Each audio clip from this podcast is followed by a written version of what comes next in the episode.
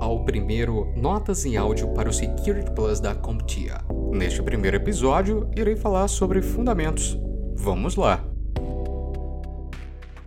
Bem, vamos começar com dois conceitos principais que são segurança da informação e segurança de sistemas de informação. Segurança da informação é o ato de proteger dados e informações de acesso não autorizado, modificação ou interceptação ilegais, divulgação, corrupção e destruição. Já segurança de sistemas de informação é o ato de proteger os sistemas que mantêm e processam dados críticos. A tríade CID a tríade CID são três componentes que estabelecem o alicerce para tudo que iremos ver sobre segurança. E eles são confidencialidade, integridade e disponibilidade. Confidencialidade garante que as informações não foram divulgadas a pessoas não autorizadas. Integridade garante que as informações não foram modificadas ou alteradas sem a devida autorização. Disponibilidade garante que as informações possam ser acessadas, armazenadas e protegidas em todos os momentos. Os três As da segurança: autenticação, autorização e auditoria. A autenticação ocorre quando a identidade de uma pessoa é estabelecida, comprova e confirmada pelo sistema. No mundo digital, temos cinco métodos de autenticação, que são algo que você sabe, como nome de usuário e senha, algo que você é, impressão digital, algo que você tem, como um cartão de crédito ou token, algo que você faz, como a maneira de falar ou escrever, e algum lugar onde você está, baseando-se de acordo com a sua localização geográfica. A autorização ocorre quando o usuário recebe um acesso a um determinado sistema ou área de um prédio. A auditoria garante que o rastreamento de dados, uso de computadores e recursos de rede sejam mantidos. Se você tem a prova de que alguém fez algo ou ela agiu, chamamos isso de não repúdio. Este termo, não repúdio, significa que o usuário não pode dizer que não tomou a ação porque você tem uma prova disso. Ameaças. Quatro dos principais tipos de ameaças são malware, acesso não autorizado, falha de sistema e engenharia social. Malware é um termo abreviado para software malicioso. Eles podem ser coisas como vírus, cavalos de Troia, worms, rootkit, spyware, adware, ransomware.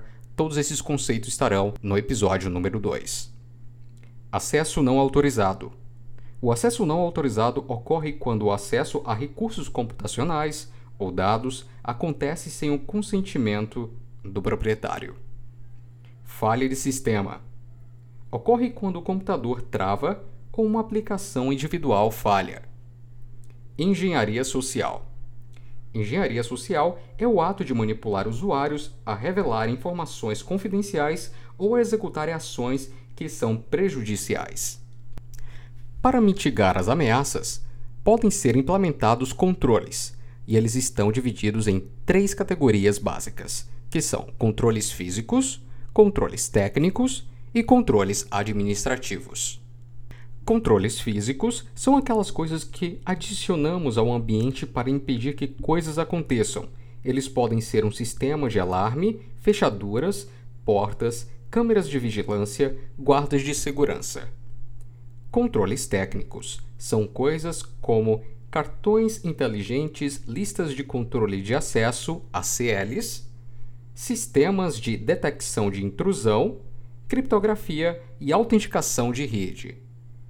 Controles administrativos são coisas como políticas, procedimentos, planos de contingência, planos de recuperação de desastres, treinamentos de conscientização de segurança os controles administrativos podem ser divididos em duas categorias, que são os controles de procedimentos e os controles legais ou regulatórios.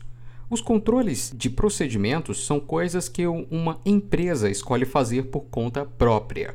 Já os controles legais ou regulatórios são coisas que uma empresa deve fazer porque a lei diz que ela deve. Hackers Existem cinco tipos de hackers, que são os White Hats, os Black Hats, os Grey Hats, os Blue Hats e os Elite. Os hackers de chapéu branco ou White Hats são hackers não maliciosos. São contratados ou até mesmo funcionários de uma empresa para testarem as seguranças de seus sistemas e sua rede, também conhecidos como hackers éticos ou testadores de invasão. Já os hackers de chapéu preto ou black hats são hackers maliciosos, criminosos, pessoas mal intencionadas que tentam invadir sistemas e redes de empresa sem autorização ou permissão. Entre os white hats e os black hats, nós temos os grey hats ou hackers de chapéu cinza, que são hackers sem qualquer filiação a uma empresa. Tentam invadir uma rede e correm o risco de infringir a lei.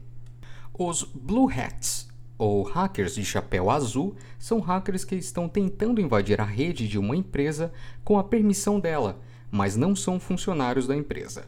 Diferentemente do White Hat, que são hackers que são contratados ou funcionários da empresa, os Blue Hats eles têm apenas permissão para encontrar bugs e muitas vezes, nesse caso, acabam sendo recompensados.